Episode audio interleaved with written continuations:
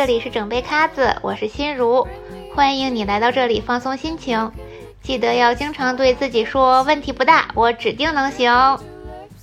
现在呢，我是坐在打扫的干干净净的房间，舒舒服服的坐在沙发上，开始录制这期播客。我觉得现在非常幸福，有多幸福呢？我觉得专注的只做一件事儿就是特别幸福的。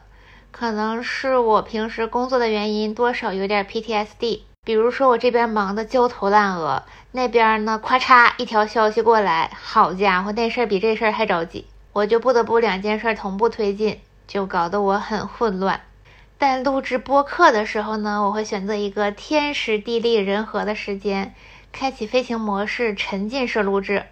上一期也收到了很多宝贵的建议。那这期我会做出相应的调整，第一个就是时长会适当加长，第二个是我不会刻意的剪辑掉一些自己的废话，会让听感更日常、更自然一些。但是这样的话，我可能会不小心说出很多个然后啊，呃，可能会结巴呀，嗨，不重要了，大家也不是第一天认识我了。今天要和大家聊的话题就是关于暴食。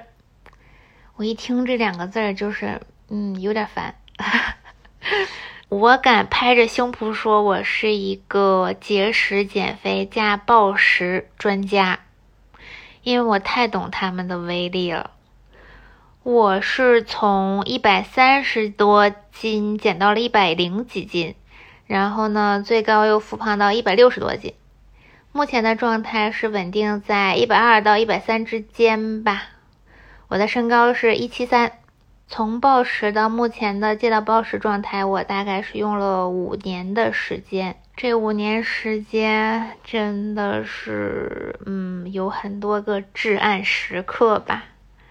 这中间我经历了 N 次戒暴失败，呃，也走了很多弯路。为了减肥，我是吃过市面上各种减肥神药，所有你听过的什么泰国什么小金丸、小粉丸。什么组合药丸，我全部都吃过。然后呢，因为我不会吐，我吃的很多很难受，我也吐不出来，我就吃过很多催吐药。呃，只吃过一种，就再也不想尝试了，真的很难受。还吃过那种让人身体脱水的药，这种药我不确定是不是普通人能吃的。哦，我当时是从哪买来的，我也不记得了。还有，我感谢贫穷没能让我躺在抽脂的手术台上。没错，我是去咨询过抽脂的，嗯，但因为贫穷和呃恐惧，就是没有去。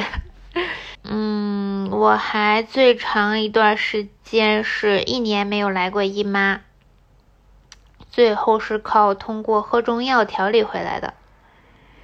嗯，直到现在我的姨妈也不是很准，可能你经常晚一点啊，早一点啊，就是嗯，全凭姨妈的心情吧。我还晕倒过没有人的家里，晕了多久也不知道，可能是家里回来人才把我喊起来，还好也没什么事儿。我还站在天台的边边上，嗯，剩下的各种情绪问题呀，什么失眠啊、脱发呀啥的也不值一提了。唉，不能叹气，叹气会把好运气也一起叹走的。所以我每次就是叹气之后，我都会再吸溜一下，把好运气吸回来。那我们现在说说什么样子算暴食吧。经常看到一些互联网的姐妹说自己比基础代谢多吃了三千卡、五千卡，暴食了很崩溃；或者是说一顿吃掉了一整个六寸啊、八寸的蛋糕，感到好崩溃啊。再或者是一顿饭吃了平时两顿饭的量，其实这些状态，我想说，我现在走出暴食了，我也经常会这样。比如说，我刚刚吃了呃大概一百克牛肉干，就那种酥脆的牛肉干，不是新鲜牛肉啊。我觉得这真的是也会发生在普通人身上，极其普通且正常的事儿。那什么是真正的暴食呢？先不说吃了多少吧，就是那种吃完之后。嗯，不能躺，也不能坐，更不能走，就是整个人没办法挺直，也不能窝着，大概就是上半身呈一个钝角的状态，只能瘫坐在那里，说不出话，肚子很大很大，呃，肚子表面撑的是那种绷绷紧的状态，嗯，手轻轻摸在肚皮上，就是会很疼，皮肤表面的那种疼。呃，有的人可能会去催吐，但是我不会吐，我是那种吃了再多也不会吐的人。但是我每一次也都会尝试去吐，就是撅在那里吐了半天也吐不出来，站起来照镜子，整个眼睛就是红红的，全都是血丝。在这些前提的基础上，还要有那种无尽的懊悔。边吃边想明天会怎么补救，夜断啊、绝食啊、疯狂运动啊这些，这种算是暴食。开始暴食的原因大体上分为两种，第一个是纯纯的压力大，通过吃东西来缓解自己的压力；第二个是因为节食减肥导致的暴食。嗯，很荣幸我这两个都占了。我从小就是那种人高马大型的小孩儿。嗯，这个形容词确实也不是空穴来风啦。我记得小学的时候有一次体检，有一栏是体型描述，后面给我的评价是两个字儿：粗壮。我是我班唯一收获这个评价的女生，导致后来我和小朋友们玩过家家啥的，我一直都演家门口的那棵大树。但小朋友时期也不会很在意自己的身材啦，家里人也会说你长大就好了，长大就会突然瘦下来。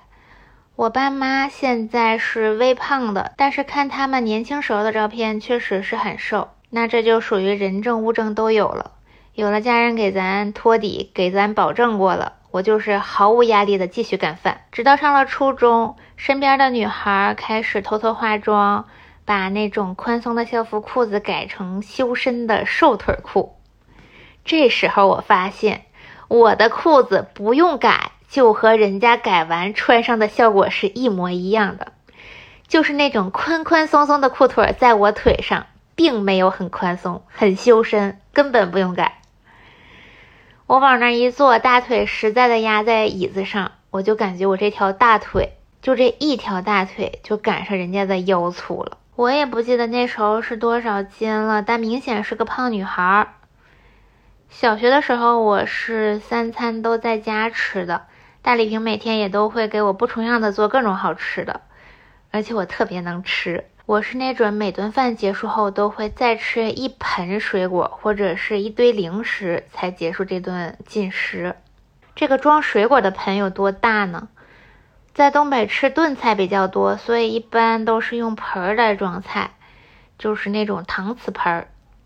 如果是换做现在的计量单位，我觉得那个盆儿至少能装三升的水吧。我可以吃这么一盆水果，大礼瓶也会准备的比较丰富啦，差不多能装中等大小的苹果两个，再切半个哈密瓜呀，或者是能装满满的一盆甜杏、李子啥的。如果是西瓜，就是直接自己挖半个，就是在吃饱饭的情况下，我还能再吃这么一盆水果。挺吓人的。我在想，为啥我现在不是很爱吃水果？可能是因为小时候吃伤了吧。东北有一种野生的小榛子，它比我们平时常见的那种榛子要小很多，但是它巨香，比费列罗中间的那颗可能再香个十倍吧。这种榛子是没有卖现成的榛子仁儿的，都是带皮的，那个皮也是比较硬，很难开的。我小时候是打不开的。那我爸呢，也就是高胖帅，他没事儿就扒一碗榛子仁儿让我吃，满满的一碗榛子仁儿，我一个一个的吃都不行。他告诉我，你得一把一把的吃才过瘾。我家呢，就是主打一个这种喂孩子的方式，但不得不说，这么吃是真长个儿啊。我高中之前，我始终是全校排名前三的女生大高个儿，但体重长得确实比身高更厉害。初中是早晚两顿饭在家吃，午饭是自己在学校附近解决，可以在学校食堂吃，或者是附近一些小店里吃。当我意识到自己很胖的时候，我就开始从中午这顿饭花小心思了。那个时候还不知道计算热量啥的，只知道自己的饭量比其他同学大好多。女生的羞耻感真是说来就来，咱也不知道吃的多有啥不好意思的。但也就是这个时候，我开始刻意的保持和同学们同频，就是他们吃多少我就吃多少，他们会剩点饭呢，那我也会剩一点。这个时候咱也就是稍微看起来没那么膨胀了，脸没那么圆了，家里人会说这孩子真是长大了，开始努力学习啦啊！你看人都瘦了。接下来更可怕的来了，我家的晚饭比之前更丰盛了，我也就速速恢复到了膨胀状态。高中大概也是这样的状态吧，我这边偷着减，家里那边偷着给我补。但是高中的午饭和晚饭都是在外面解决，我的减肥空间就更大了一些。整个高中我大概都是处于一百二十多斤的状态，并且从高三开始我就开始运动了，但也都是那种简单的在家动一动，就身材看起来和我目前的状态差不多。其实已经和胖字儿不沾边儿了，但是那时候我身边有好多学服装表演的艺术生。参考了他们的日常运动和饮食习惯之后，我就又觉得自己不行了。他们基本都是身高一米七以上，体重一百斤左右，甚至是不过百。他们每天就是跑步、跳绳，还不吃饭。没错，就是不吃饭，都不是吃的少。他们每天一个苹果，早上吃一半，中午吃一半，这一天的饮食就结束了。但当时的我眼红了呀。咱们就是一个盲目的东施效颦，哎，我也不吃，我也运动，所以在高考倒计时一百天里，我就是一边苦学一边减肥，减到了一百一十斤，结果是很完美啦，我顺利的考上了，觉得自己前途一片光明。这里来解释一下，为啥我这么努力只瘦了十多斤，因为我是那种大骨架，用戴丽萍的话来说，我这个体型瘦到皮包骨也得有一百来斤。所以这个一百一十斤也是我从小学五年级以后最轻的体重了。自从东施效颦以后，哎，不是，就是自从呃 one apple a day 以后，每天一个苹果以后，我就觉得减肥太简单了，少吃就完了，并且我对其他美食也是毫无欲望的，因为我更多的是不忍心多吃，我觉得。嗯，自己付出了这么多的辛苦，我是不忍心把自己再吃胖的。我受了很多罪，我才瘦到了一百一，我是不可能再吃东西把自己胖回去的。接下来呢，就到大学了，大学的三餐都由自己掌控了，简直太爽了。我也开始了在健身房的系统训练。这个时候，因为要举铁，我会吃的稍微多一点，但还是保持过午不食，并且会计算热量。每天大概吃八百大卡左右吧，肯定不会超过一千大卡，但体重也卡在了一百一，无论怎样都下不去。这个时候，咱又学到了新的理论知识——欺骗餐。我就是速速的给自己安排上，于是我就是干净饮食一周，周六这天就是我的欺骗日。最开始呢，就是小心翼翼的大吃了一顿，第二天只吃煮鸡蛋和喝水。虽然第二天有点痛苦，但是第三天我就可以收获一个历史新低的体重，我就觉得这太厉害了呀！这么爽的操作还能让我继续瘦，我又行了，好身材被我拿捏住了。一开始的欺骗餐只是三餐中的一餐大吃一顿，慢慢的呢会变成睁开眼睛就开始吃，最后再变成到了欺骗日那天我会特意晚睡。嗯，期待零点的到来。过了零点，咱就开吃，一吃就是吃一整天，撑到走不动路。很明显，按照这个吃法，只用一天时间来夜断是没有用的，我是没办法变到更低的体重的。所以，为了收获更低的体重，我开始两天、三天、四天的夜断日。也就这样，我崩盘了，我的节奏被自己打乱了。吃的时候是真的开心，但夜断的时候也是真的暴躁。吃东西的时候，我似乎能平静一些，但也就是吃东西的那几个小时，于是我就破戒了，快乐周六变成快乐每一天了。我每天都狂吃，健身房也不去了，堆在那儿常年不动的零食，我也不知道过没过期，拿来就是苦苦猛吃。我的学校有四个食堂，我是从这个食堂吃完一顿出去。立马再进下一个食堂，再吃一顿，再去下一个食堂，因为我不想被认识的人看到我一顿饭要吃好多，并且我还是一个人吃饭，看起来很孤单。就这样，我四个食堂转一圈之后，我还会再扎进超市，买各种我之前并没有那么喜欢吃的饼干啊、面包啊、蛋糕这些。然后走出超市，我会立刻撕开包装，边走边吃。就想着走回宿舍前，我就把它们全部吃光。回去之后我就封口了，啥也不吃了。想用这种方式来停止暴食吧。我们宿舍是十一点熄灯锁大门，我以为这样我就会安全了，我没有机会再出去吃东西了。但是每栋宿舍楼里面会有一个贩卖机，里面会卖一些那种很少有人会买的古早零食。就是那种看起来很像三无产品的，什么脆麻花呀，呃，蟹味瓜子仁儿、士力架呀，什么什么烤馍片儿啊，我就会带上零钱，深夜来到贩卖机的旁边，清空整个贩卖机。没错，是清空。我都在想，我们宿舍阿姨会不会觉得很奇怪，为什么零食都空了？不知道他会不会去看一下 监控是谁这么可怕？买完这些东西之后呢，我是不好意思在宿舍吃的，我就会来到宿舍的顶楼，再往上走，会有几个台阶，还有一小块平台，我就坐在楼梯的台阶上，四周是漆黑一片的，我会借着手机屏幕的光开始吃。要知道，在这之前，其实我已经吃的很难受了，在吃这些的时候，甚至是吃不出来任何味道的。但是我就是想咀嚼，想吞咽，这些都是那种干巴巴又很硬的东西，我的嘴巴里全都被磨破了，就是那种做一下嘴巴里会有血腥味的那种感觉。那个时候我可以一口气吃两斤坚果，嗯，就是那种混合坚果一大桶的那个，我可以一顿把它们全都吃光。我可以空口吃一大罐花生酱，我能吃掉超市的那种大购物袋满满一袋的面包。我其实是不在乎吃些什么的，因为我并不觉得它们有多好吃，我只是单纯的想咀嚼，想吃东西到肚子里。就这样的状态，我大概持续了半个学期吧，然后就过年回家了。我以为我会好起来，但是似乎更严重了。家里人看你这么能吃，甚至还会夸你。我家真的好可怕，我家，嗯嗯，很能吃，他会夸你，就导致会吃的更多了。但是在家总是开心的，撑得再难受也会被幸福开心掩盖下去。紧接着就开学了，我的噩梦也来了。不出所料，我再次返回校园的时候，我从同学们印象中的那种，呃，高高瘦瘦又爱运动的女生，变成了一个一米七多，啊，一百四十多斤的女生。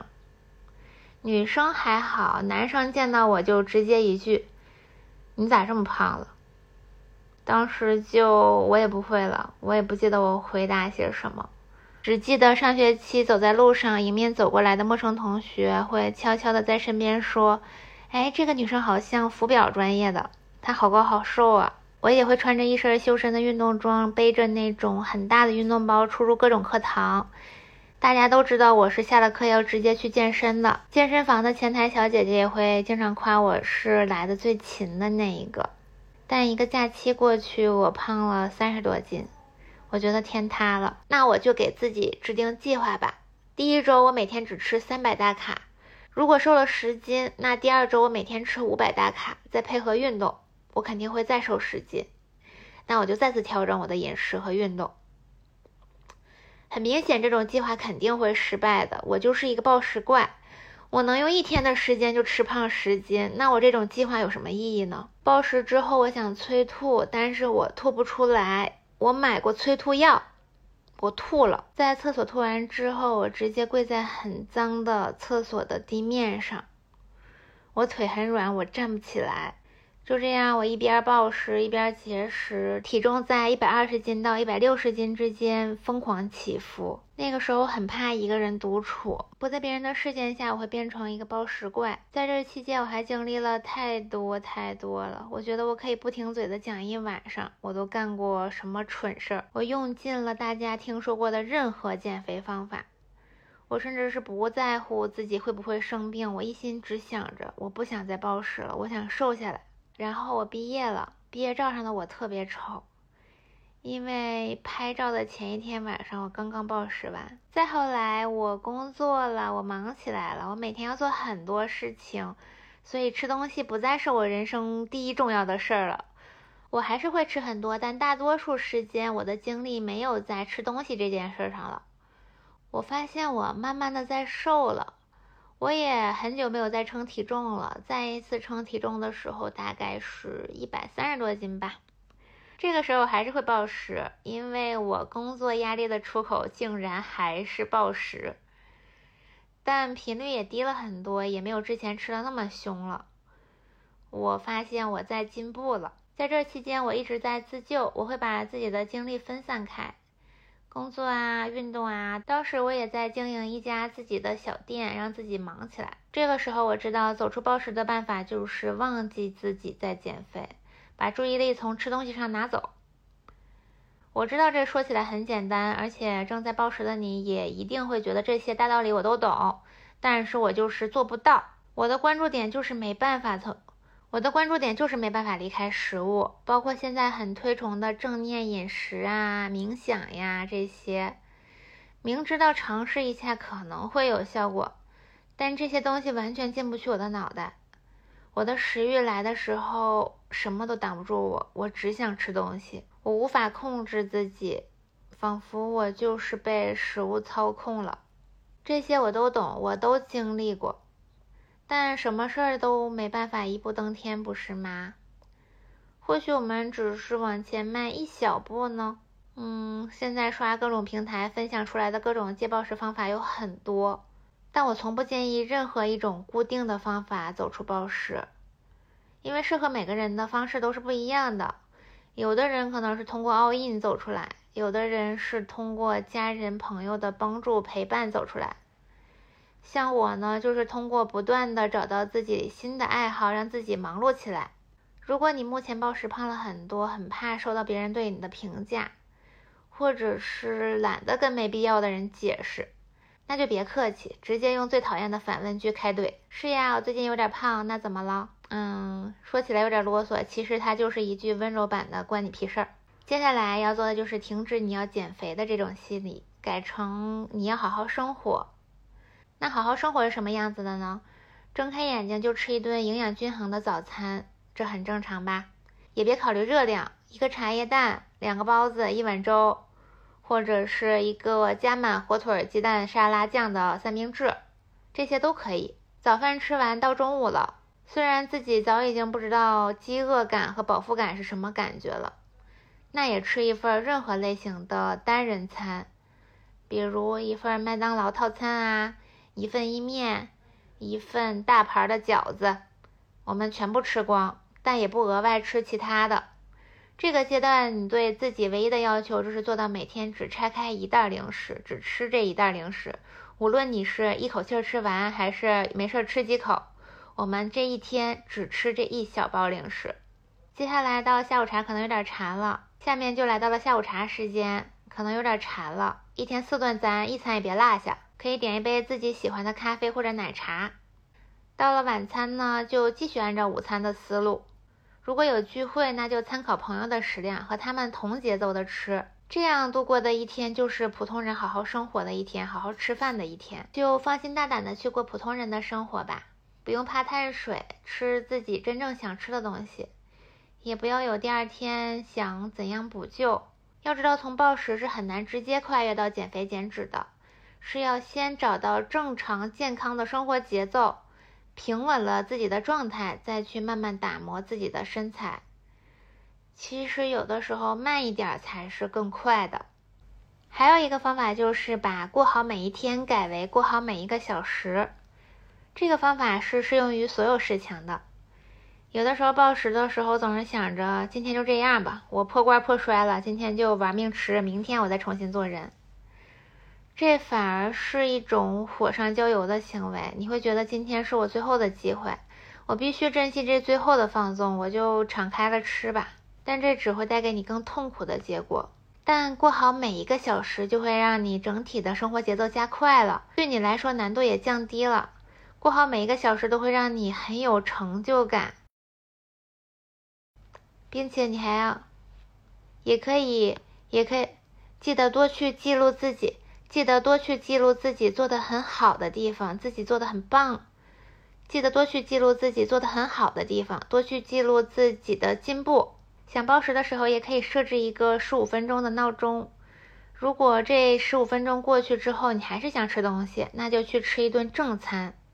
说明你是真的饿了。如果十五分钟过去后，你发现自己并没有感觉到饿，那恭喜你，你成功的阻止了一次暴食。还有，记得卸载你计算热量的软件，它会占用你太多时间了，而且还会影响你感受自己真正的想法、真正的感受。因为就算你算好了热量，你吃的每一口也是胆战心惊的，你会对食物充满质疑，而且吃的时候并不会有享受的感觉，更多的是担心。担心自己会不会因为不小心算错热量，或者是不小心多吃一口而长胖。不要觉得自己的暴食永远不会好了。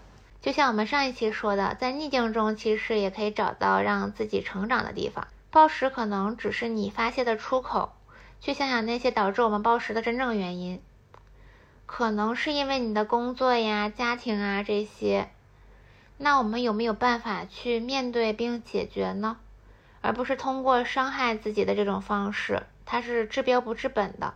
如果问我，我现在完全走出暴食了吗？我依旧是没有勇气给出准确答案的。我很爱现在的自己，也很满足现在的生活，我也很喜欢自己现在的身材。同时，我也很担心那些不好的回忆再次回来。我现在依旧会通过吃东西来发泄情绪，但我已经很久很久没有把自己吃到不舒服了。虽然我吃多了，依旧会觉得可能这一顿我吃掉了我平时饭量的两倍三倍，但是我吃的每一口都觉得很满足、很幸福，是那种很享受的感觉。那这就不算暴食，这就是那种我在暴食阶段最想找到的普通人的生活。我不会因为吃过正餐后还会想吃点零食而自责，也不会觉得自己突然很馋某样东西就感到羞耻，比如说。我现在就是很想空口吃几大勺花生酱，那我就去吃。我不会去找那些健康的食物去替代我真正想吃的东西。就像我现在依旧有很多不是很好的习惯，比如说我很爱吃甜食，很喜欢睡觉前吃东西，但这些都是我身体可以接受的，精神也可以接受的行为。我会在保持健康的前提下，尽量满足自己的食欲。停下来想想，是不是已经很久没有站在自己的角度想问题了？以为别人看到的你会很胖啊，嗯，很在乎别人对你的评价。为什么别人都行而我不行？我希望大家任何事儿都能先从自己的角度去出发。虽然我的腿很粗，但是它很健康，它能帮我完成任何我想去尝试的运动。虽然我的胃口很大，但是它能让我吸收更多的营养。让我身体的各个器官都能正常的去运转，要像照顾宝宝一样照顾自己的每一个器官、每一个情绪、每一个想法，要照顾好自己。最后呢，我想夸夸自己，我通过自己一个人走出了暴食，我很棒。我能勇敢的把自己的暴食经历分享出来，我也很棒。我很满意现在的自己，我也会越来越好。暴食这个话题，我觉得可以做一个长期的专栏，大家觉得呢？因为我希望在有我的陪伴下，能见证更多有暴食困扰的朋友们慢慢走出来。最后，我希望大家都能接纳任何状态下的自己，照顾好自己这个宝宝。